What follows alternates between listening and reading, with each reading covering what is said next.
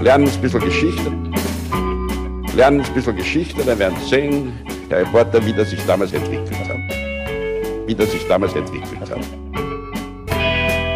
Hallo und herzlich willkommen bei Geschichten aus der Geschichte. Mein Name ist Richard. Und mein Name ist Daniel.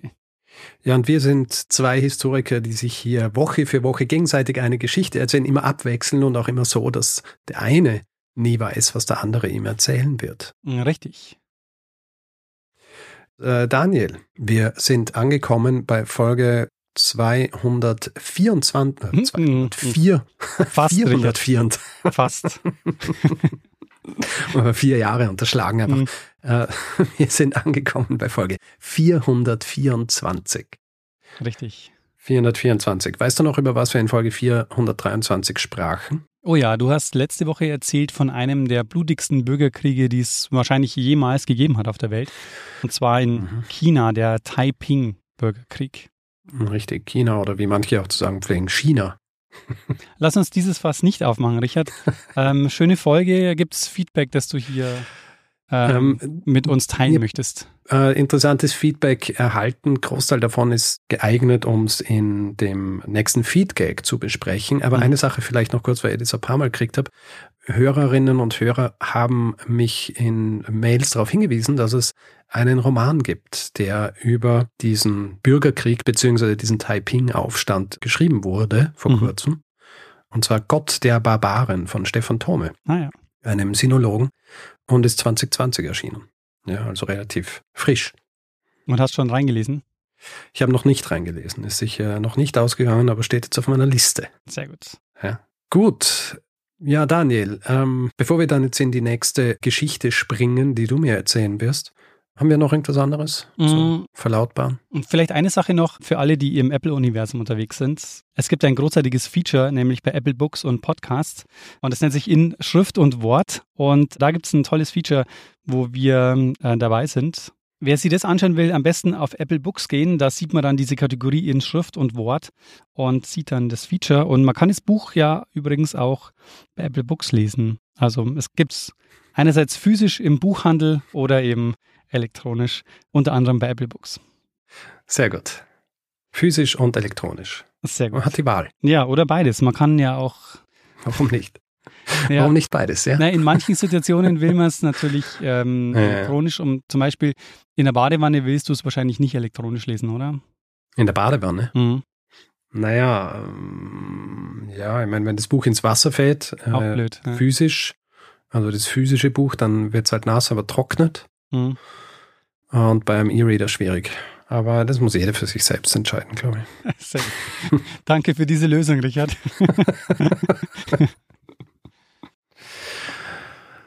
Gut. Ja, in diesem Fall, Daniel, würde ich sagen, gehen wir über zur Geschichte äh, diese Woche. Hast du was mitgebracht? Mm, das habe ich. Richard, in den Weihnachtsferien 1885 durchstöbert Georg Wilhelm Backmann, ein 14-jähriger Schüler aus Stockholm, den Dachboden seiner Großmutter in der Nähe von Västerås. Das liegt so über 100 Kilometer südlich von Stockholm, der schwedischen Hauptstadt. Mhm. Und er findet dort einen Brief, der seine Aufmerksamkeit erregt. Es ist nicht der Inhalt des Briefs, der ihn interessiert, sondern ein kleines Stück Papier, das auf dem Brief klebt. Eine Briefmarke, die vermutlich sein Großonkel am 13. Juli 1857 verwendet hat, also ungefähr 30 Jahre bevor sie Backmann auf dem Dachboden seiner Großmutter findet. Mhm. Die Großmutter will den Brief aber nicht hergeben, weshalb Backmann die Marke vorsichtig vom Brief löst, sie dabei aber trotzdem leicht beschädigt, und zwar an der Zähnung, also der Perforation der Marke, die dazu dient, die Marken leichter voneinander trennen zu können. Mhm. Früher musste man die Marken nämlich einzeln aus dem Bogen schneiden. Und mhm. Backmann hat dann angeblich mit einem Knopflocheisen, mit dem sich kleine Löcher stanzen lassen, seinen Fehler dann wieder beseitigt. Einfach einen neuen Zahn reingemacht. Genau. Und Richard, du ahnst es wahrscheinlich schon, diese Briefmarke, die der 14-jährige Schüler 1885 da bei seiner Großmutter findet, ist nicht irgendeine Briefmarke. Hm. Es handelt sich um den sogenannten Tre-Schilling-Banco-Fehldruck. Mhm. ist nicht nur eine der teuersten Briefmarken der Welt, sondern auch eine der seltensten, weil davon ist nur ein einziges Exemplar bekannt, nämlich das vom Dachbodenfund 1885. Aha. Richard, kennst du diese Briefmarke? Ich bin kein Philatelist. Ja. Deswegen, äh, so heißt es ja, oder? Philatelisten Mhm, sind ja, so heißt es. Ich da, wollte dich aber nachher noch vorstellen als Philatelisten. Aber gut, dann spare ich mir Also das. früher als Jugendlicher habe ich Briefmarken gesammelt, so wie jeder wahrscheinlich. Mhm. Ähm, also nicht jeder, aber halt gedacht, hey, cooles Hobby. Ja. Aber ich gehe davon aus, dass wir jetzt über die blaue Mauritius sprechen werden. Ähm, kurz, ja. Aber das ist nicht die, von der wir jetzt sprechen. Nee, die? Tre Schilling Banco ist eine schwedische Briefmarke. Ah, die ist schwedisch. Ah, hervorragend. okay. Gut, in dem Fall weiß ich es nicht. Sehr gut. Dann weißt du also auch nicht, welche Farbe sie hat. Die, über die wir jetzt sprechen. Ja, die Tre Schilling Banco. Keine Ahnung. Sehr gut. Ich mache heute wieder, wie schon in Folge 419 angekündigt, wo es um Therese von Thurn und Taxis und das Ende der Reichspost ging, was zur Geschichte der Post. Aha. Die Thurn und Taxis kommen aber diesmal nicht vor, auch wenn man sie so sehr verbindet mit der Geschichte der Europäischen Post. Aber es gibt eine Entwicklung, die die Geschichte der Post weltweit entscheidend verändert und bis heute prägt. Und an der haben sie, die Thurn und Taxis, denke ich, keinen wesentlichen Anteil. Wir machen heute nämlich eine kurze Geschichte der Briefmarken. Sehr gut. Postwertzeichen, wie sie offiziell heißen. Aha. Und wir sprechen darüber, warum und wann sie erfunden wurden und vor allem darüber, welche gesellschaftlichen Auswirkungen das hatte. Mhm. Und Richard, jetzt kommt eigentlich der Teil, wo ich dich als alten Philatelisten vorstellen wollte. Weil, und zwar, ich habe mich erinnert, dass in deiner Folge über Gerhard Zucker, der Ja. in den 1930er Jahren die Raketenpost etablieren wollte, das war Folge 414, dass wir da kurz über deine Briefmarkensammlung geredet haben. Mhm. Mhm. Es ist lustig, weil ich habe tatsächlich angefangen, Briefmarken zu sammeln als äh, Kind halt und war wahnsinnig schlecht. Also habe gar nicht gewusst, ich habe halt so die normalen Briefmarken gesammelt. Mhm. Und dann aber, ich glaube, es war eine damalige Freundin meines Bruders, die hat zwei oder drei Briefmarkenalben gehabt, entweder von ihrem Bruder oder von ihrem Vater und die hat sie mir einfach geschenkt. Hm. Ja. Und plötzlich habe ich eine Briefmarkensammlung gehabt. also eine richtige. Mhm, Ja. Und ähm, weißt du, ich glaube, ein großer Teil dieser Briefmarkensammelleidenschaft ist natürlich, dass man selber diese Dinge findet und selber dann. Und dann habe ich natürlich sofort das Interesse verloren, Ah, Ja. verstehe. weil dann habe ich plötzlich diese Alben gehabt und ja, die sind dann lang bei mir herumgestanden. Mhm. Hin und wieder habe ich reingeschaut, habe mich natürlich nicht ausgekannt, habe nicht gewusst, was ist irgendwie selten, was ist nicht selten. Also so als äh, kleine Warnung, ja, ist nicht die richtige Art und Weise, um an so was heranzugehen. Naja, da muss man natürlich schon so ein bisschen Kataloge wälzen und sich ein bisschen informieren, was gibt's für Serien, wie teuer sind die, wo gibt's die. Hm. Ja. Ich habe mir halt wirklich einfach so in den Kopf gesetzt, ah cool, Hobby, Briefmarken. Warum Mhm. nicht? Das machen Leute, ja. Ich muss halt auch dazu sagen, ich war was äh, neun oder zehn oder so. Ja. Naja. Also wenig, ein wenig gewusst von der Welt bis zu diesem Zeitpunkt. Na, ich muss sagen, bei mir war es so, dass meine Mutter mir immer aus der Arbeit die Briefmarken mitgebracht hat. Also die hat die Umschläge dann gesammelt und ich habe dann von den Umschlägen immer die Briefmarken abgemacht.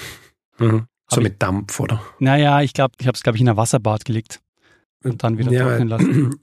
Also ich glaube, es ist ja wirklich so mit, mit Dampflösig, dieses Ding. Mhm. Aber don't quote me, weil, wie gesagt, bin nicht gerade Aushängeschild der ähm, Briefmarkensammelleidenschaft. Also ich glaube, ich habe in den meisten Fällen wahrscheinlich die Briefmarken eher zerstört als, als wirklich gelöst. Aber trotzdem war es halt ein lustiges Hobby, aber keines, wo ich jetzt sagen würde, ich habe da Briefmarken gesammelt, die irgendwie wertvoll waren, sondern es waren einfach die Mhm. Standardbriefmarken, die halt zu dem Zeitpunkt so im Umlauf waren. Ja. So beginnt halt jede Sammlung eigentlich. Ja, das stimmt. Aber Richard, die eigentliche Frage ist, was weißt du über die Erfindung der Briefmarke? Wo und wann ist zum ersten Mal ein Brief mit einem Postwertzeichen beklebt und verschickt worden? Weiß ich nichts darüber. Ich hoffe, Sehr du kannst mich da erleuchten. Ich werde äh, da aufklären, aber das Interessante an dieser Geschichte ist, und das kann ich schon mal vorwegnehmen, viel wichtiger als dieses konkrete Datum ist nämlich eigentlich die Frage, was war das Revolutionäre an der Briefmarke? Warum verändert es nicht nur das Postwesen, sondern eine ganze Gesellschaft und ihre Kommunikation? Mhm. Es geht nämlich heute um eine Postreform, die mehr war als nur die Erfindung der Briefmarke. Und bevor wir jetzt den Bogen zur Erfindung der Briefmarken machen, lass uns nochmal zum 3 Schilling Banco Fehldruck zurückkommen. Weil Backmann, der Stockholmer Schüler, der hält sie zwar für eine schöne Briefmarke, der erkennt aber nicht ihre Besonderheit. Aha, er weiß also gar nicht, dass ein Fehldruck ist. Genau. Hm. Anfang 1886, also ein paar Wochen nach dem Fund, verkauft er sie an einen Briefmarkenhändler, den Heinrich Lichtenstein, für sieben Kronen. Mhm. Und ich kann dir jetzt nicht inflationsbereinigt sagen, also keine seriöse Einschätzung geben, wie viel das war. Aber im Vergleich zu dem, was in den folgenden Jahren für die Briefmarke bezahlt wurde, sind sieben Kronen extrem wenig. Oi. Dem Heinrich Lichtenstein fällt nämlich sofort was auf bei dieser Marke, nämlich ihre Farbe. Sie ist nämlich gelb. Mhm. Was prinzipiell jetzt kein Fehler ist. Es gibt ja gelbe Marken und gelb ist ja auch eine schöne Farbe. Aber die gelbe Farbe passt nicht zum Wert der Marke. Mhm. Es ist nämlich so. In Schweden wurde 1855 erstmals eine Briefmarkenserie gedruckt. Und zwar mit fünf Werten. 3, 4, 6, 8 und 24 Schilling Banco. Also Schilling Banco steht für die Währung. Mhm. Auf den Marken ist das schwedische Reichswappen zu sehen. Oben stehen in der Mitte Sverige, also Schweden, umrahmt von der Wertangabe. Und in dem Fall also der Zahl 3. Es war aber eigentlich so, dass die Farbe Gelb für die 8 Schilling Marke vorgesehen war und die 3 Schilling Marke grün sein sollten. Mhm. Und wir wissen nicht, wie viele dieser Fehldrucke in Umlauf gekommen sind. Es blieb jedenfalls unbemerkt. Hm. Und die Marke, die der Großonkel Backmanns dann verwendet hat, 1857 für seinen Brief, stammt aus dieser ersten schwedischen Briefmarkenserie von 1855. Oh. Und es ist die einzige gelbe Tre Schilling Banco, die erhalten geblieben ist. Huh. Und weil ich schon angedeutet habe, dass der Kaufpreis dieser Marke bald wesentlich höher liegen wird, Irgendwann in den nächsten Jahrzehnten kommt der Wiener Briefmarkenhändler Sigmund Friedl an diesen gelben Fehldruck. Und Friedl verkauft die Briefmarke 1894 zu einem Rekordpreis, nämlich für 4000 Gulden, an einen ganz besonderen Sammler, nämlich an Philipp von Ferrari. Ferrari? Ferrari. das Auto? Na, man schreibt ihn mit Y am Ende. Ah. Und dieser Philipp von Ferrari, dir sagt er offenbar nichts. Nein. Das ist ein Name, der wahrscheinlich einigen Philatelistinnen und Philatelisten, die hier zuhören, so ein kleines Lächeln ins Gesicht zaubern wird. Okay. Denn Ferrari ist nicht irgendein Sammler, sondern der hatte auch nach heutigen Maßstäben die unglaublichste Briefmarkensammlung der Welt. Die größte und wertvollste Briefmarkensammlung, die es jemals gegeben hat. Okay. Der hatte im Prinzip alle bis damals bekannten Raritäten in seinem Besitz. Mhm. Und er hat weltweit systematisch Briefmarken gekauft und auch einen eigenen Briefmarkenhändler angestellt, der nichts anderes tun sollte, als sich um seine Sammlung kümmern. Weil er hat alles gekauft, was irgendwie besonders war. Und deshalb hat er natürlich auch viele Fälscher angezogen, die es darauf angelegt haben, ihm gefälschte Briefmarken zu verkaufen. Mhm. Und es gibt für diese Fälschungen sogar einen eigenen Begriff, der sich dafür eingebürgert hat. Das waren die sogenannten Ferraritäten. also, wenn man versucht hat, dem Ferrari eine Fälschung anzudrehen, Aha. dann ja, nennt man das eine Ferrarität. Hm. Hm. Jedenfalls, Ferrari konnte sich das leisten, weil er schon in jungen Jahren sehr viel Geld geerbt hat. Und neben diesem 3 Schilling Banco Fehldruck hatte er zum Beispiel auch die British Guyana 1 Cent Magenta in seiner Sammlung, von der du vielleicht schon mal gehört hast. Nein. Die British Guyana 1 Cent Magenta war zeitweise bis 2021 war das das teuerste philatelistische Sammlerstück der Welt. Okay. Man musste so sagen, philatelistische Sammlerstück, weil es ist nicht ganz klar, ob das jemals als Briefmarke auch verwendet wurde, diese British Guyana 1 Cent Magenta. Achso, ich war immer der Meinung, dass die ja dann auch tatsächlich nur als Sammelstück valide sind, wenn sie auch abgestempelt worden sind, oder? Ja, ja, in dem Fall ist es ein bisschen komplizierter, weil man weiß nicht, ob die wirklich im Umlauf war oder nicht, es ist unklar. Hm. Okay. Aber Ferrari hatte natürlich auch die berühmtesten Briefmarken der Welt in seiner Sammlung. Und welche sind es, Richard? Du hast sie vorhin schon namentlich genannt. Ist ja auch tatsächlich so, dass es wirklich die einzige rare Briefmarke ist, die ich kenne. Ja? Die blaue Mauritius. Und hier ist ja, glaube ich, auch ein Fehldruck, weil sie nicht blau sein sollte, oder?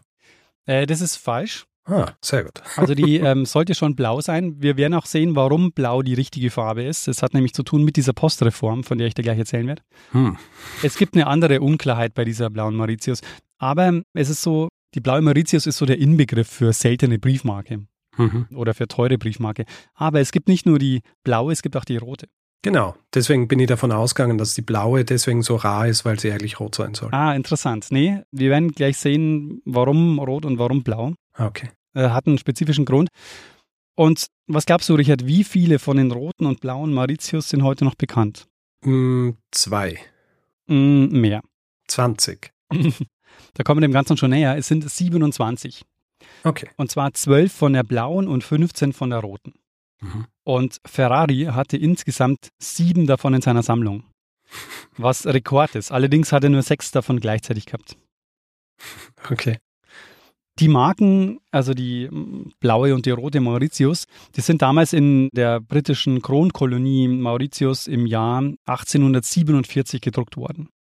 Also acht Jahre früher als die ersten schwedischen Marken. Mhm. Und Mauritius war weltweit damals überhaupt erst das siebte Postgebiet, das Briefmarken herausgebracht hat.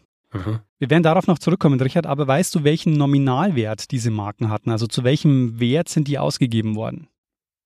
Ich glaube, äh, du kannst jetzt aufhören, mir irgendwelche Fragen zu fragen, weil ich weiß nichts. Ja? Ich verstehe. Aber ich schätze. Äh, nein, ich schätze nicht einmal. Ja? Kann nur falsch liegen. Sag's mir einfach. Aber vielleicht noch eine letzte Frage. Weißt Aha. du, was auf der blauen Mauritius zu sehen ist? Was ist da als Motiv drauf? Äh, pff. ich meine, es, es ist Mauritius, oder? Mhm. Das Einzige, was wir mit Mauritius in Verbindung bringen, ist der Dodo. Sehr gut. Aber der Dodo Aber es ist ist nicht wahrscheinlich nicht der Dodo, oder? Nee. Ja. Nee, Was ist drauf? die Queen. Queen Victoria. Ach so, ja, natürlich. Also die rote Mauritius, die hatte einen Nominalwert von einem Penny Mhm. und die blaue Mauritius von zwei Pence, also zwei Pennies. Mhm. Und das Bildmotiv zeigt die Queen, also zu dem Zeitpunkt Queen Victoria. Und es ist alles kein Zufall. Also weder der Nominalwert noch das Motiv, wie wir gleich sehen werden. Mhm. Nach dem Tod von Ferrari übrigens in den 1920er Jahren ist seine Sammlung dann aufgelöst worden. Hm. Und um die Geschichte mit der Tre Schilling Banco noch abzuschließen, 1996 wurde dieser Fehldruck für 2,5 Millionen Schweizer Franken verkauft. Und jetzt wird es interessant, weil seither ist diese Briefmarke noch zwei weitere Male verkauft worden. Aber ohne, dass der Kaufpreis öffentlich geworden ist. Hm. Also Ja. es könnte sein, und es ist nicht unwahrscheinlich, dass es sich beim Tre Schilling Banco Fehldruck um die teuerste Briefmarke der Welt handelt. Mhm. Offiziell ist es derzeit jedenfalls, Stand November 2023, eine rote Mauritius, die für 8,1 Millionen Euro versteigert worden ist. Mhm. Das erklärt aber alles noch nicht, warum und wo die erste Briefmarke eingeführt wurde. Schöne Überleitung. Die Briefmarke ist nämlich das Ergebnis einer ziemlich radikalen Postreform, eine Reform, die die Welt des Briefeschreibens und überhaupt der Kommunikation komplett auf den Kopf gestellt hat. Und dafür müssen wir nach London ins Jahr 1680. Hm. In dem Jahr wird in London nicht die erste Briefmarke eingeführt, aber ein System etabliert, das zu einem Vorläufer wurde. Nämlich William Dockwra und Robert Murray, die sorgen für die Einführung der London Penny Post. Das heißt, Briefe wurden innerhalb Londons für einen Penny zugestellt, was sensationell günstig war und in den folgenden Jahren Vorbildcharakter hatte dann für andere Postbezirke. Die Innovation war nämlich folgende. Das Porto wurde im Voraus gezahlt und zwar von der Person, die den Brief verschickt hat. Mhm. Und um anzuzeigen, dass das Porto bezahlt wurde, gab es spezielle Stempel und diese Stempel sind im Prinzip die Vorläufer der späteren Briefmarken. Mhm. Und der älteste bekannte Poststempel der London Penny Post, der stammt vom 13. Dezember 1680. Mhm. Also es gibt durchaus auch Leute, die sagen, dass das eigentlich die Erfindung der Briefmarke ist, weil es eben bei der Briefmarke ja darum geht, dass du im Voraus für diese Leistung bezahlst. Naja, aber eine Marke ist eine Marke und ein Stempel ist ein Stempel. Ja, genau, das sagen die anderen. das ist das Argument der, der. Ja, ich meine, nicht so schwierig. Und jetzt klingt es in unseren Ohren so ein bisschen seltsam, dass das jetzt so die große Innovation sein soll. Man muss sich aber vorstellen, es gab vorher kein System zur Verteilung von Briefen innerhalb der Stadt London. Hm. Es gab zwar das General Post Office, das hat aber Briefe aus London nach außerhalb weiter verschickt. Also da wurde die Beförderung von Briefen zwischen den Poststädten organisiert, aber es gab kein Beförderungssystem innerhalb Londons. Und man musste sich halt dann selber drum kümmern, um an den Brief zu kommen. Okay, das heißt, man hat dann mir auch nicht sagen können, hey, da ist ein Brief, weil dann hätte man einen Brief schicken müssen. genau. Man hat halt regelmäßig zu dieser Poststelle gehen müssen, wahrscheinlich, und fragen, ob es einen Brief gibt. Ja, und deshalb haben sich Geschäftsleute und alle, die sich das leisten konnten, die haben dann einfach private Kuriere und Boten beauftragt, hm. die dann einfach nachgefragt haben und dann die Briefe verteilt haben. Ja. Und dank Docra und Mary wurden die Briefe jetzt nicht nur innerhalb der Stadt verteilt, sondern vor allem im Vergleich dazu extrem günstig zugestellt. Diese Potterpauschale von einem Penny, die wird nämlich legendär. Und die richten dann Penny Post Büros ein und die stellen überall in der Stadt Briefkästen auf. Und was meinst du, wie häufig wurden die geleert? Die Briefkästen? Mhm. Ähm, einmal in der Woche. Docra führt die stündliche Abholung ein. Die stündliche? Mit bis zu zehn Lieferungen täglich für London und mindestens sechs Lieferungen für die Londoner Vororte. Ja, wie viele Briefe sind da geschrieben worden? Ja, das ist genau die Postrevolution, Richard. Ähm, damit entsteht das erste Massenkommunikationsmittel, nämlich das Briefeschreiben. Ha. Die Londoner Penny Post war ein gigantischer Erfolg und wurde deshalb eben auch zum Vorbild für die Post auch andernorts. Es war nämlich genau das Vorbild für die späteren Postsysteme, auch wenn es dann noch eine Weile gedauert hat weil sehr, sehr bald ist nämlich schon wieder Schluss mit der Penny Post. Nach nur mhm. zwei Jahren gab es schon mehrere hundert Penny Post Büros und Briefkästen in der ganzen Stadt verteilt. Und was ich da noch nicht gesagt habe, was nämlich noch sensationeller ist als diese stündliche Abholung, Docra macht eine Zustellgarantie für Briefe, nämlich Briefe wurden innerhalb von vier Stunden zugestellt. Hm, ja, nicht, nicht schlecht. Vier Stunden. Und vielleicht noch ein Satz zum Poststempel. Das war so, der war so dreieckig und an den Linien des Dreiecks stand, also an den drei Linien stand Penny, Post und dann Paid. Mhm. Und in der Mitte war ein Buchstabe, der angezeigt hat, in welchem Penny Post Büro der Brief dann abgestempelt worden ist. Es ist jetzt allerdings so, dass der Erfolg der London Penny Post ihr auch zum Verhängnis wird. Hm, ja. Weil es regt sich jetzt bald Widerstand. Das General Letter Office, dem gehen die Aufträge verloren was auch für die Abnahme von Staatseinnahmen sorgt. Die privaten Kurierdienste laufen Sturm und außerdem gab es in der Politik Stimmen von Leuten, die gesagt haben, naja, vielleicht wird die Post jetzt auch verwendet, um revolutionäre Ideen schneller zu verbreiten und um sich zu verabreden. Hm. Was bei einer vierstündigen Lieferzeit ja tatsächlich auch möglich ist, also mhm. sich zu verabreden. Und so kam es, dass nach nur zwei Jahren, 1682, die London Penny Post verstaatlicht und dem General Post Office zugeschlagen wird. Mhm. Und damit war in London auch Schluss mit dem günstigen Postversand. Die Postgebühren wurden sofort erhöht. Und in Zukunft dient jetzt eben die ehemalige Penny Post vor allem dazu, die Kriege gegen Frankreich zu finanzieren. Mhm. Insbesondere während der Napoleonischen Kriege, also um 1800, da wurden die Postgebühren massiv erhöht. Aber sagen wir mal, die, weil ich bin davon ausgegangen, hast du gesagt, dass so lange wird es nicht weitergehen. Ich bin davon ausgegangen, dass die halt pleite gegangen sind, weil es so günstig war. Nee, ganz und gar nicht. Aber Denen ging es wirtschaftlich ähm, sehr gut. Das heißt, das schiere Volumen hat auch dafür gesorgt, dass sie profitabel sind. Ganz genau, ja. Aha. Das ist übrigens auch dann die These, die dann nachher jetzt zur Postreform führen wird, wo dann die Briefmarke auch eingeführt wird. Dass es heißt, wir müssen dafür sorgen, dass mehr Briefe versendet werden, weil das bringt uns mehr Geld, als wenn wir hohe Gebühren verlangen und es werden wenig Briefe versendet. Ja. Die Portegebühren, die wurden jetzt im ganzen Land immer weiter nach oben geschraubt, sodass um 1800 das Verschicken eines Briefs so viel gekostet hat wie der Tageslohn von einem Arbeiter. Also mhm. es war einfach jetzt nichts mehr, was sich die breite Bevölkerung wirklich leisten konnte, Briefe verschicken. Mhm. Gleichzeitig war es aber schon so, dass das britische Parlament einzelnen Städten die Einrichtung von lokalen Pennyposts erlaubt hat. Also es gibt in einigen Städten etablierte Pennyposts, zum Beispiel bekannt ist die in Edinburgh. Mhm. Aber das war eben jeweils nur lokal. Also du konntest so nicht landesweit diese Briefe verschicken. Mhm. Also lokal hat es an einigen Stellen funktioniert, aber man war sich im 19. Jahrhundert im Vereinigten Königreich darüber einig, dass der Zustand der Royal Mail, also des General Post Office, dass diese landesweite Post dringend eine Reform bedarf.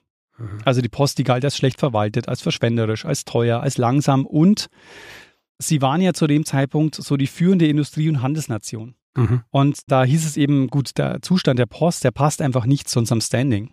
Also ja. Wir müssen schon auch eben eine moderne und zukunftsfähige Post auch haben. Ja, und das ist ja auch wahrscheinlich so ein bisschen Flaschenhals gewesen dann bei allen wirtschaftlichen Dingen, oder? Wenn du ein Postsystem hast, das so schwerfällig und langsam und teuer ist. Ganz genau. Also gerade für den Handel ist es natürlich auch wichtig für die Geschäftsleute, ähm, Briefe verschicken zu können, zuverlässig. Mhm. Tja, und was macht man, wenn es einen politischen Willen gibt, was zu verändern? Man gründet einen Arbeitskreis. Sehr gut, ich wollte gerade sagen, äh, man holt irgendwie so Consultants oder so, die sich dann darum kümmern. In dem Fall ist Consultants ein Mann namens Roland Hill. Es ist so, es wird eine Untersuchungskommission eingerichtet und das war im Jahr 1835 und wurde vom britischen Parlament eingerichtet mit dem Ziel, einen Vorschlag für eine Postreform zu erarbeiten. Und der Mann, der diese Postreform entscheidend prägt, ist ein gewisser Roland Hill. Der schreibt nämlich den Text Post Office Reform, Its Importance and Practicability. Und dieser Text legt die Grundlage für das moderne Postwesen. Mhm. Es stammen zwar nicht alle Ideen von ihm, aber er sorgt in den folgenden Jahren für die Umsetzung der sogenannten Universal Penny Post. Die galt nämlich jetzt für das gesamte United Kingdom und nicht nur für London wie die London Penny Post, fast zwei Jahrhunderte vorher. Mhm. Und ein Element erkennt man jedenfalls sofort wieder, Richard. Und was, was erkennst du wieder von Uniform Penny Post zur London Penny Post? Ähm, naja, halt äh, Penny Post. Genau, der Penny. Ja. Das heißt, der Postpreis sollte landesweit einheitlich sein und einen Penny pro halbe Unze Gewicht betragen. Also eine halbe Unze sind 14 Gramm. Mhm. Und vorher war es so, dass das Porto nach der Entfernung und der Anzahl der Blätter berechnet wurde, die man verschickt hat. Mhm. Und diese Idee mit dem einen Penny, die greift äh, Hill nicht nur von der London Penny Post auf, sondern auch vom Zeitungsmarkt. 1836 hat man nämlich beschlossen, dass die Stempelsteuer bei Zeitungen auf einen Penny reduziert wird. Das heißt, Zeitungen wurden jetzt für einen Penny landesweit verschickt. Mhm. Das war so ein bisschen ein Role Model dann für die Post. Der Hill, der hat sich nicht schon immer mit Post beschäftigt. Der ist 1795 geboren. Und bevor er zum Erfinder des modernen Postdienstes wurde, war er viele Jahre Schulleiter in Birmingham. Und ab 1835 kommt er dann mit dem Thema Post in Berührung, liest sich da erstmal ein und macht schließlich dann einen Vorschlag, der jetzt vom britischen Parlament aufgegriffen wurde. Und was man noch sagen muss, der Anspruch, den er an die Postreform gestellt hat, das war schon mehr als wir machen es billiger und einfacher, Briefe zu verschicken. Also für ihn war die Post, wie er das genannt hat, ein Engine of Civilization. Also mhm. er war davon überzeugt, dass sich die Gesellschaft dadurch eben zum Besseren entwickelt. Mhm. Ja, und jetzt kommt die Frage, wie sollte man jetzt diesen Penny bezahlen? Und so zur Preiserhöhung muss man sich ja überlegen. Ne? Die London Penny Post, das war 200 Jahre vorher und da hat es auch schon einen Penny gekostet. Und jetzt, diese Postreform in den 1840er Jahren, da kostet der Brief auch einen Penny. Hm. Sie mit den Hot Dogs bei äh, Costco in den USA. Wie ist das da? Naja, der kostet auch seit Jahr und Tag dasselbe. Einen Dollar. Ich weiß nicht, ob es ein Dollar, nein, es ist ein bisschen mehr, aber auf jeden Fall, oder vielleicht ist es ein Dollar, auf jeden Fall kostet der seit Jahr und Tag dasselbe und es ist Hauptaufgabe im Unternehmen. Also jeder, der ein neuer CEO wird, mhm. quasi eine Hauptaufgabe, aber es ist eine Aufgabe dafür zu sorgen, dass der den gleichen Preis behält. Interessant. Ja. Die Frage ist also jetzt, wie sollte man diesen Penny bezahlen? Und Hill macht folgenden Vorschlag. Nicht wie sonst üblich der Empfänger, sondern wie bei der London Penny Post auch schon, sollte die versendende Person den Penny im Voraus bezahlen. Mhm. Also bislang war es eben so, wenn du dir einen Brief abgeholt hast beim General Post Office, dann hast du eben als Empfänger den Brief gezahlt. Was ja keinen Sinn ergibt eigentlich, oder? Genau. Weil dann kann man dich ja ruinieren, wenn man dir ständig Briefe schickt in denen nichts Wichtiges steht. Ja, es gibt vor allen Dingen zwei Geschichten, die dann zu dem Zeitpunkt kursieren, was Hill auch stark macht. Er sagt, zum einen gab es dann quasi so Betrugsversuche, wo du auf den Umschlag schon die Nachricht schreibst und dann den Brief nicht annimmst. Ne? Und dann aber schon ah. die Nachricht quasi überbracht hast und sagst, ah, tut, tut mir leid, ich kann ihn leider nicht annehmen. Ja. Und hast aber trotzdem die Nachricht erhalten. Und die zweite Sache, die häufig kommt, die gerade Hill auch betont, sind diese Geschichten von von Müttern zum Beispiel, die Briefe von ihren Söhnen nicht annehmen können und aber schon seit Jahren nichts mehr von ihnen gehört haben und dann super traurig sind, weil sie eben den Brief dann nicht bezahlen können. Ah ja. Ich meine, es erinnert mich auch an die Frühzeit der SMS. Da mhm. hast du ja teilweise auch für SMS bezahlt, die du kriegt hast. Echt jetzt? Ja. ja. ich glaube, in den USA ist es noch viel länger so gewesen als ah. bei uns. Da hast du noch lange Zeit für SMS auch bezahlt, wenn du sie gekriegt hast. Ah, das kann ich mich gar nicht erinnern. Ja, das ist ähnlich absurd, ja. Mhm. Und der Vorschlag ist jetzt also, wie bei der London Penny Post auch, den Hill macht, dass das Porto eben im Voraus bezahlt wird und zwar von der Person, die den Brief auch versendet. Und er macht zwei Vorschläge. Der eine Vorschlag ist, es sollte schon vorgedruckte Umschläge geben, die man sich kaufen kann. Also so vorfrankierte Briefbögen. Man kann die äh, kaufen und dann einen Brief verschicken oder man klebt eine Briefmarke drauf. Und Klebemarken waren jetzt an sich auch keine neue Erfindung. Also die waren nämlich üblich als eine Art Quittung für die Zahlung von Steuern. Also die hat man dann zum Beispiel auf ein offizielles Dokument geklebt, um anzuzeigen, dass die Steuern dafür bezahlt wurden. Ja. Das war ja auch in Österreich zum Beispiel lange üblich, diese sogenannten Stempelmarken. Naja, als ich angefangen habe zu studieren, hat es noch Stempelmarken gegeben. Ja, ich bilde mir nämlich auch ein, dass ich so einen alten Studierendenausweis von der Uni mhm. Wien gesehen habe, wo so Klebemarken drauf waren. Ja. ähm, das heißt, immer wenn man am Amt was bezahlen musste, zum Beispiel für ein Dokument, dann wurde eben als Zahlungsbestätigung wurden diese Aufkleber draufgegeben. Ja. Und es ging in Österreich, habe ich gelesen, noch bis ins Jahr 2002. Also deshalb hast du es wahrscheinlich auch noch aktiv erlebt. Ja, genau. hast du den noch mit den Stempelmarken, deinen Ausweis? Ähm, ich bin mir nicht sicher. Also, sie haben ja irgendwann dann, hast du ja pro Semester so ein, auch so eine Klebemarke gekriegt. Aha. So eine große, die du reinkleben musst müssen. Und ich habe so lange studiert, dass mein, dass mein Studierendenausweis dann schon so dick war. Und den kaum mehr in, in mein Täschlein gekriegt habe. Ja, sehr gut. Aber ich glaube, er ist dann auch irgendwie ausgetauscht worden, als dann mhm. quasi diese neuen kommen sind, ohne Stempelmarken. Ah, ja. Irgendwo dürfte ihn vielleicht noch haben. Es wurde zum Beispiel auch lange die Kfz-Steuer über Stempelmarken bezahlt. Mhm. Jedenfalls, Hill legt seinen Vorschlag erstmals 1837 der Regierung vor. Der wurde angenommen und Hill sollte jetzt die Umsetzung übernehmen. Und am 10. Januar 1840 war der offizielle Start der Universal Penny Post. Noch gab es aber weder Briefmarken noch Briefbögen. Hast du schon mal von den Mulready Stationery gehört? Nein. Das war Briefpapier, das von William Mulready designt wurde. Okay. Und das war ab Mai 1840 im Handel. Also ich habe gesagt, die Idee war auch so vorfrankiertes Briefpapier zu verkaufen. Und William Mulready war ein Maler, eigentlich bekannt für seine romantischen Darstellungen von ländlichen Szenen. Und Hill ist eigentlich davon ausgegangen, dass den Leuten vorfrankiertes Papier viel lieber wäre als Briefmarken. Und das Design der Mulradys, das sieht so aus, du hast oben die Britannia mit einem Schild, vor ihr liegt so ein Löwe und rechts und links sind die Kontinente Asien und Nordamerika dargestellt und an der Seite jeweils sind Menschen beim Lesen von Briefen zu sehen. Und drunter stand dann entweder Postage One Penny oder Postage Two Pence, je nachdem. Mhm. Und das Mulready Briefpapier wurde aber nach wirklich sehr, sehr kurzer Zeit schon wieder vom Markt genommen, weil die Leute fanden es einfach nicht gut. Und der Hill stellt dazu fest, I fear we shall have to substitute some other stamp for that design by Mulready. The public have shown their disregard and even distaste for beauty. Also ihm hat es offenbar gefallen, aber die Öffentlichkeit hat ihre Geringschätzung und sogar Abneigung gegenüber diesem Papier gezeigt. Mhm. Gleichzeitig kommt aber die Briefmarke mit auf den Markt im Mai 1840. Und die erste Briefmarke, Richard, ich weiß, ich soll dir nicht noch mehr Fragen stellen, aber Weißt du, wie diese Briefmarke heißt? Nein, ich habe keine Ahnung. Das war die One Penny Black. Okay. One Penny Black und die wurde zu einem riesigen Erfolg und es ist die erste selbstklebende Briefmarke der Welt. Äh, lass mich raten, sie war schwarz. Sie war schwarz. Was glaubst du, was war das Motiv auf dieser Briefmarke? Äh, wahrscheinlich die Königin. Queen Victoria, genau, die seit 1837 an der Macht war. Mhm. Also Hill ist deshalb heute bekannt als der Erfinder der Briefmarke, wobei ihm die Erfindung nicht alleine zugeschrieben wird. Wie gesagt, sämtliche Ideen der Postreform waren nicht unbedingt neu, aber er hat sie halt umgesetzt letztlich. Mhm. Äh, es gibt noch einen anderen, den James Chalmers, äh, ein Zeitungsverleger, ein britischer, der gilt auch zeitgleich mit Hill als Briefmarkenerfinder. Und es gibt noch einen anderen, äh, noch einen dritten im Bunde, und zwar der Lovrenk Koschir.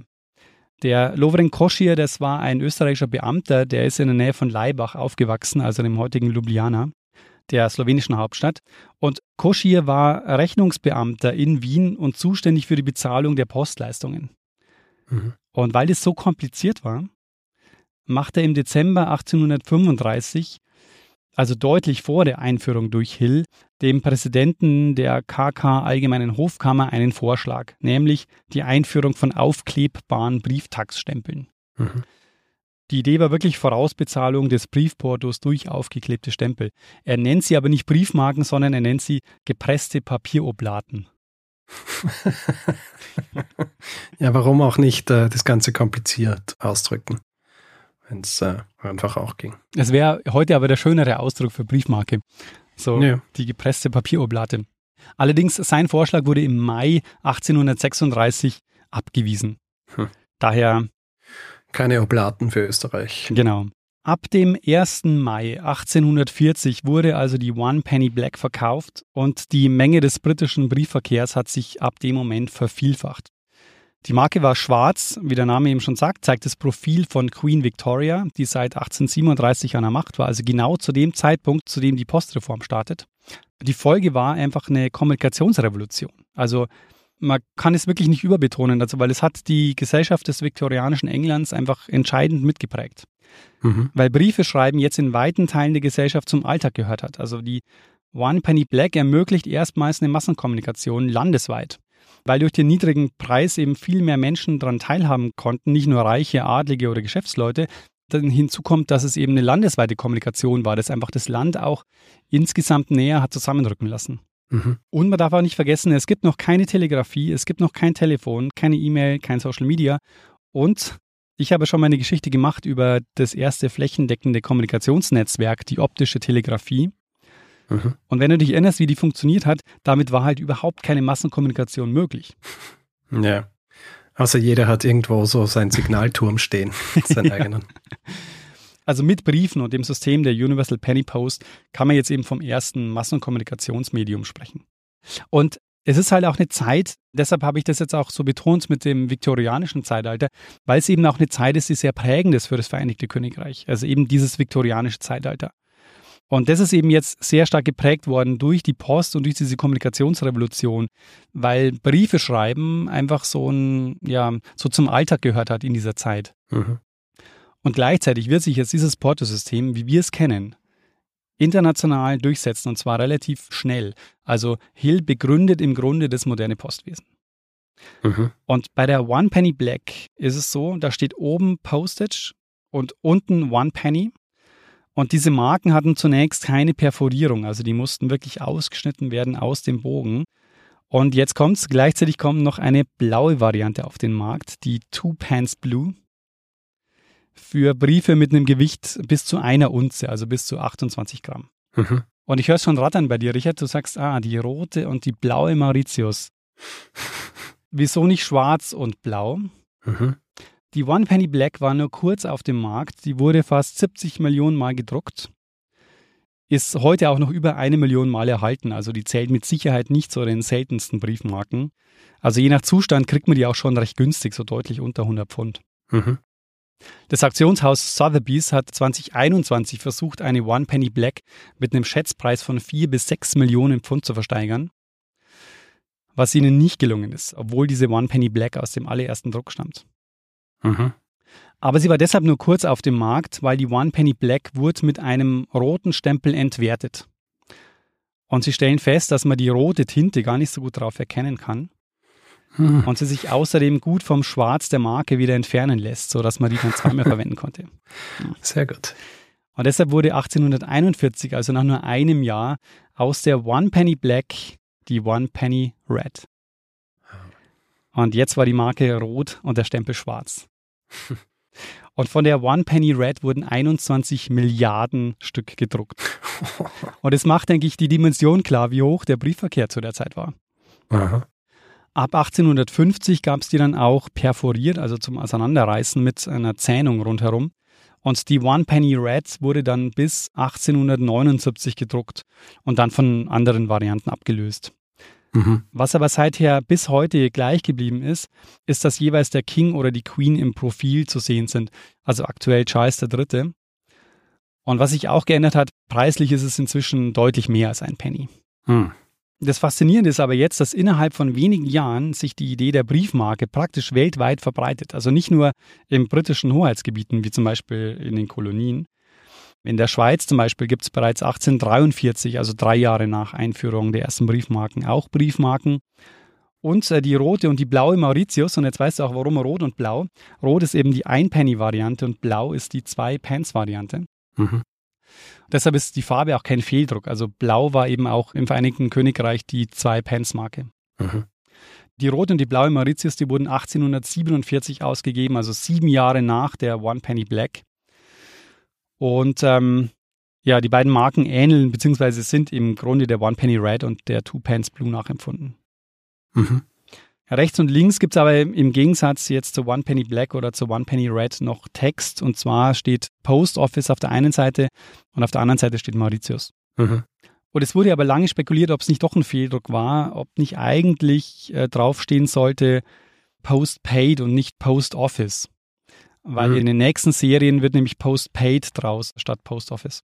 Ergibt ja auch mehr Sinn eigentlich, oder? Weil es ja quasi darstellen soll, dass man bezahlt hat, was jetzt hier verschickt wird. Ja, genau. Eigentlich ist Post-Paid auch logischer, aber man geht wohl davon aus im Moment, dass es schon Absicht war, Post Office zu schreiben.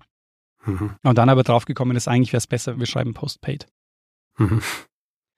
Die erste deutsche Briefmarke, wann glaubst du, ist die erstmals ausgegeben worden, Richard? Na, du hast gesagt, es verbreitet sich relativ schnell. Mhm. Äh, 1840 ist die Black rausgekommen, also würde ich sagen 1850. Ein klein wenig früher, nämlich 1849, also oh. ein Jahr vorher, nämlich ja. zwei Jahre nach der roten und blauen Mauritius und zwar in Bayern. Ah ja. Die Briefmarke der schwarze Einser. Was heißt wirklich der schwarze Einser? Der schwarze Einser, genau. Mit einem Nominalwert von einem Kreuzer. Aha. Also das Motiv ist einfach eine große Eins, daher eben der Name. Und eigentlich hätten sie es besser wissen müssen oder sie hätten einfach in London nachfragen können, warum sie die One Penny Black bald in Rot rausgebracht haben. Die schwarze Farbe stellt sich natürlich auch in Bayern als unpraktisch raus, weil man hier die Marke sogar noch mit schwarzer Stempelfarbe entwertet hat. mhm. Deshalb wurde aus dem schwarzen Einser dann bald der rosafarbene Einkreuzer und später wurde dann gelb, nachdem man sich nämlich mit Österreich auf gleiche Druckfarben für gleiche Wertstufen geeinigt hat. Mhm. Was dann einfacher war, im, im Grenzpostverkehr das zu organisieren oder den Wert einfach auch gleich erkennen zu können. Mhm. Der schwarze Einser ist nicht ganz billig. Äh, es gibt zum Beispiel einen Block mit zwölf zusammenhängenden Marken, wobei eine der Marken auf dem Kopf steht. Und dieser Block, der ist immerhin für 320.000 Euro versteigert worden. Und das erwähne ich deshalb, weil dieser Zwölferblock mit schwarzen Einsern bereits in der Sammlung von Philipp von Ferrari war. Natürlich, was nicht. Ja. ähm, Richard, und die erste österreichische Briefmarke, da hast du recht, die wurde 1850 zum ersten Mal gedruckt. Sehr gut. Und um so diese rasche Verbreitung nochmal zu verdeutlichen, zehn Jahre später, also im Jahr 1860, wurden Briefmarken bereits in 90 Ländern ausgegeben. Das zeigt nochmal diesen gigantischen Erfolg dieser Idee. Mhm. Was interessanterweise auch praktisch mit der Erfindung der Briefmarke beginnt, ist auch das Sammeln von Briefmarken. Also die Philatelie entsteht schon kurz nach der Erstausgabe von Briefmarken. Hm. Einfach auch, weil sich Briefmarken halt auch so schnell und ähm, ja im Grunde dann auch so allgegenwärtig sind. Ja. Und das Wort Philatelie, das äh, wird dann zum ersten Mal in den 1860er Jahren verwendet. Und ich weiß nicht, ob du das weißt, Richard, bei der Deutschen Post gibt es mittlerweile auch sogenannte mobile Briefmarken. Hast du von denen schon mal gehört? Ähm, nein, äh, also es ist ja ein bisschen eine Tautologie, oder? Weil ja. sind ja eigentlich dazu gedacht, mobil zu sein. das stimmt. Ich habe neulich zum ersten Mal so einen Brief bekommen und es sieht wirklich witzig aus, weil man schreibt da selber handschriftlich eine Zahlen- und Buchstabenkombination hin, wo sonst mhm. eine Briefmarke hinkommt. Also man schreibt Hashtag Porto und dann den Porto-Code und hat damit dann die Briefmarke. Also man bezahlt die natürlich vorher und kriegt dann diesen Code gesagt. Und das ist die mobile Briefmarke, die man sich selber schreiben kann. Aha. Soweit ich gesehen habe, gibt es die in Österreich aber nicht. Hm. Ich glaube, in Österreich gibt es jetzt äh, die Krypto-Briefmarken. ja, die sind die einmalig. Äh, wahrscheinlich, ich bin mir nicht ganz sicher. Es ist irgendwie, äh, ich glaube, da war auch irgendein Consultant ähm, beteiligt. Verstehe. Weil es ergibt, glaube ich, wenig Sinn. Vor allem jetzt, nachdem äh, das Kryptomäßige auch wieder ein bisschen winterlich aussieht. Mhm. Aber ja, ich glaube, also eher Innovationen gibt es hier in diesem Bereich wohl noch immer in dem Fall. Naja, also ich muss sagen, die mobile Briefmarke ist tatsächlich eine ganz gute Idee. Ich meine, du kannst einfach diesen Code draufschreiben und hast die Briefmarke und mhm. musst nicht äh, dir noch was ausdrucken oder so. Das finde ich schon eine ganz gute Idee. Ja, ich glaube, einer der Hauptgründe, warum ich grundsätzlich in meinem Leben wenig Briefe geschrieben habe, war, glaube ich, auch immer so, dass ich nie Briefmarken gehabt habe oder es mir zu umständlich war, zur Post zu gehen und Briefmarken zu holen, für den Fall, dass ich irgendwann mal einen Brief schreibe. Ja, und da also. kommt bei mir noch was dazu. Ähm, ich mache das so selten, weil ich habe immer Angst, dass ich das falsche Porto draufklebe. Und deshalb will ich den Brief immer bei der Post abgeben, damit ich ja. sicher sein kann, so die kleben schon das Richtige drauf. Ja, ja. naja. Und äh, Richard, das war meine kurze Geschichte der Briefmarke und wie sie erfunden wurde und warum es zu einer Kommunikationsrevolution kam durch die Erfindung der Briefmarke. Ja, fantastisch. Ich meine, wie du gehört hast, mein, mein Wissen, was Briefmarkenwesen angeht, ist äußerst limitiert, auch voller Falschinformationen. Ich bin sehr froh, bin sehr froh, dass du hier mit diesen Dingen aufgeräumt hast und diese Geschichte gemacht hast. Sehr faszinierend. Klassisches Beispiel für so eine für so eine Geschichte, wo was erklärt wird, von dem man halt weiß, dass es existiert hat und irgendjemand wohl irgendwann erfunden hat, aber keine Ahnung, warum es zustande gekommen ist. Was ich persönlich so am faszinierendsten finde an dieser ganzen Entwicklung ist eben das, was wir vorher besprochen haben, mit, dass der Empfänger oder die Empfängerin das Porto zahlen muss für den Brief. Ja. Und dass es eben bis zur Einführung dieser Briefmarke gebraucht hat oder eben auch die Entwicklung 200 Jahre vorher dass man auf die Idee gekommen ist, vielleicht sollte die Person bezahlen, die den Brief verschickt. ja, ja. Und nicht diejenige, die den Brief erhält. Das ist echt so interessant, weil das ist so ein Gedanke, der für uns so selbstverständlich ist. Hm. Und der musste sich aber echt erst über ähm, ja, lange Zeit etablieren. Mhm. Hervorragend. Ich bin mir jetzt nicht ganz sicher, haben wir darüber gesprochen, warum die berühmte blaue Mauritius eigentlich so berühmt ist, wenn es kein Fehldruck war? Ich glaube einfach nur, weil es eine der frühesten Briefmarken ist und weil sie so selten oder weil hm. sie als so selten gilt. Weil halt wahrscheinlich nicht so viele Briefe von Mauritius aus verschickt worden sind, oder? Genau, ja. Und es gibt auch so ein paar wirklich, ähm, naja, wie soll man sagen, bekannte Briefe, die mit der blauen Mauritius verschickt wurden. Es gibt zum Beispiel einen Brief, also der Gouverneur von Mauritius, mhm. der gibt ja diese Marken aus und seine Frau verschickt, glaube ich, noch am Tag der Ausgabe oder einen Tag später Einladungen für einen Ball, den sie veranstaltet. Und diese Briefumschläge zum Beispiel, die sind heute noch mit, also zählen zu den teuersten Briefumschlägen überhaupt. Ah, und einen davon, glaube ich, der ist sogar im Besitz der britischen Königsfamilie. Hm. Ja. Ich meine, auch nicht so überraschend, oder? ja. Das stimmt. Nicht so, dass die sich nichts leisten könnten. das stimmt. Weil es gibt ja 27 Stück davon, also so selten sind diese Mauritius. Also ich meine, ich würde schon eine nehmen. Hm. Naja, ich bin jetzt ähm, so ein bisschen, habe jetzt so ein bisschen einen Ansporn, meine alten Alben zu finden. Weil die sollten, glaube ich, noch bei meinen Eltern sein. Äh, die habe ich damals nicht umgezogen, als ich nach Wien gezogen bin. Ah ja. Aber die sollten noch existieren. Muss ich mal reinschauen, ob ich vielleicht äh, zufälligerweise diese schwedische ja. äh, drei Schilling, was ist das, drei Schilling ja, der, Note drin habe. Genau, wobei die gibt es nur einmal. Das wäre natürlich wirklich interessant, wenn du die hättest. Ja, eben, man weiß nur von einer. Who knows? Vielleicht wartet ein Schatz in diesen, ja. diesen Alben, die ich damals geschenkt gekriegt habe. Aber ich meine, es war wirklich so absurd, weil ich habe gesagt, ich möchte gerne Briefmarken sammeln und habe angefangen, ein Album mit äh, halt herkömmlichen Briefmarken zu besorgen und mhm. dann bin ich quasi wie die, wie die Jungfrau zum Kinde gekommen, wenn man so will, äh, mit diesen Alben, die mir dann geschenkt wurden und sofort das Interesse verloren.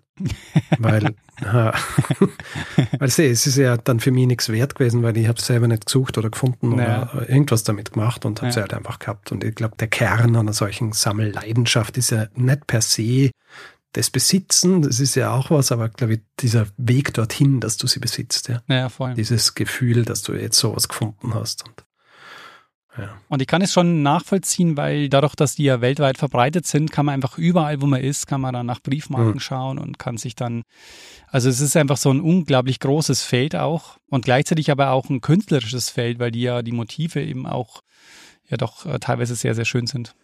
Ja, also ich kann mir vorstellen, wenn man ein bisschen tiefer eindringt in die Geheimnisse der Philatelie, dann kommt man wahrscheinlich auch drauf, dass es so bei den Sammlerinnen und Sammlern unterschiedliche so Subkulturen gibt wahrscheinlich, oder? Also solche, die sagen, ich sammle nur diese Briefmarken mit schönen künstlerischen Motiven und ja, ich sammle genau. nur die aus dem und dem Land oder ich brauche die, was weiß ich, meine Sammlung besteht aus den günstigsten Briefmarken aus jedem Land oder solche Dinge. Ja, genau. Und es muss irgendwie jetzt, immer vollständig sein. Das ist, glaube ich, auch so. immer vollständig, ja, ja. Sehr. Weil ansonsten äh, eben äh, gibt es ja keinen Sinn, irgendwas zu sammeln, wenn du nicht irgendwie ein Ziel hast, wo du hin willst damit. Naja. Denke ich. Und gleichzeitig kann das Ziel wahrscheinlich auch gar nicht mehr sein, ich will alle Briefmarken der Welt sammeln, weil davon gibt es wahrscheinlich viel, viel, viel zu viele. Mhm. Deswegen ist es ein gutes Hobby, weil naja. du eigentlich immer was zu tun hast. Ja, stimmt. Und es kommen immer neue raus. Ja.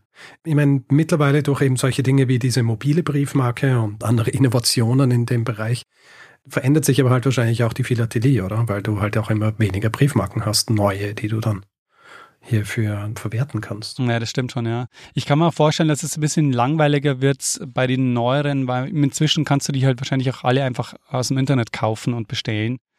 Ja. So dass du gar nicht mehr so sehr auf die Jagd gehen musst, sondern du musst dann einfach Kataloge durchforsten und bestellst dann einfach. Ja, danke Internet. Naja, scheint. Wieder mal was zerstört. ja. Großartig.